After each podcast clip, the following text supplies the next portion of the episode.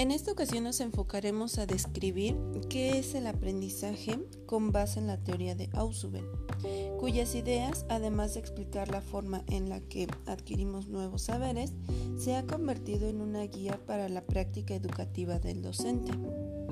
Ya veremos por qué.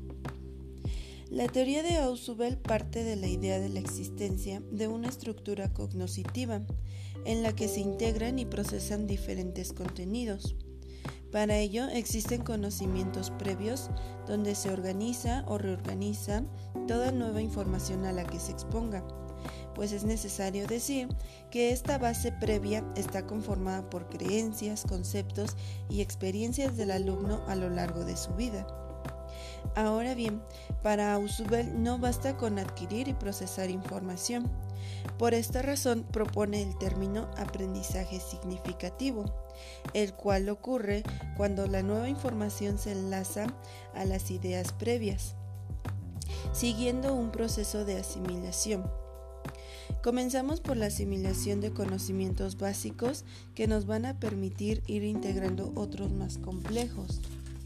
Por ello es que se distinguen tres tipos de aprendizaje significativos, representacional, aprendizaje de conceptos y aprendizaje proporcional.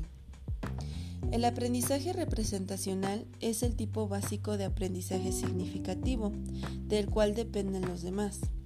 El individuo reconoce formas, objetos, conceptos y les otorga palabras. Esto lo podemos observar cuando un niño aprende que quien lo cuida y alimenta es mamá o papá, o aprende que aquello que bebe es leche, etc. Después tenemos el aprendizaje de conceptos que constituye un aprendizaje representacional, pues adquiere un significado particular lo que ha venido aprendiendo.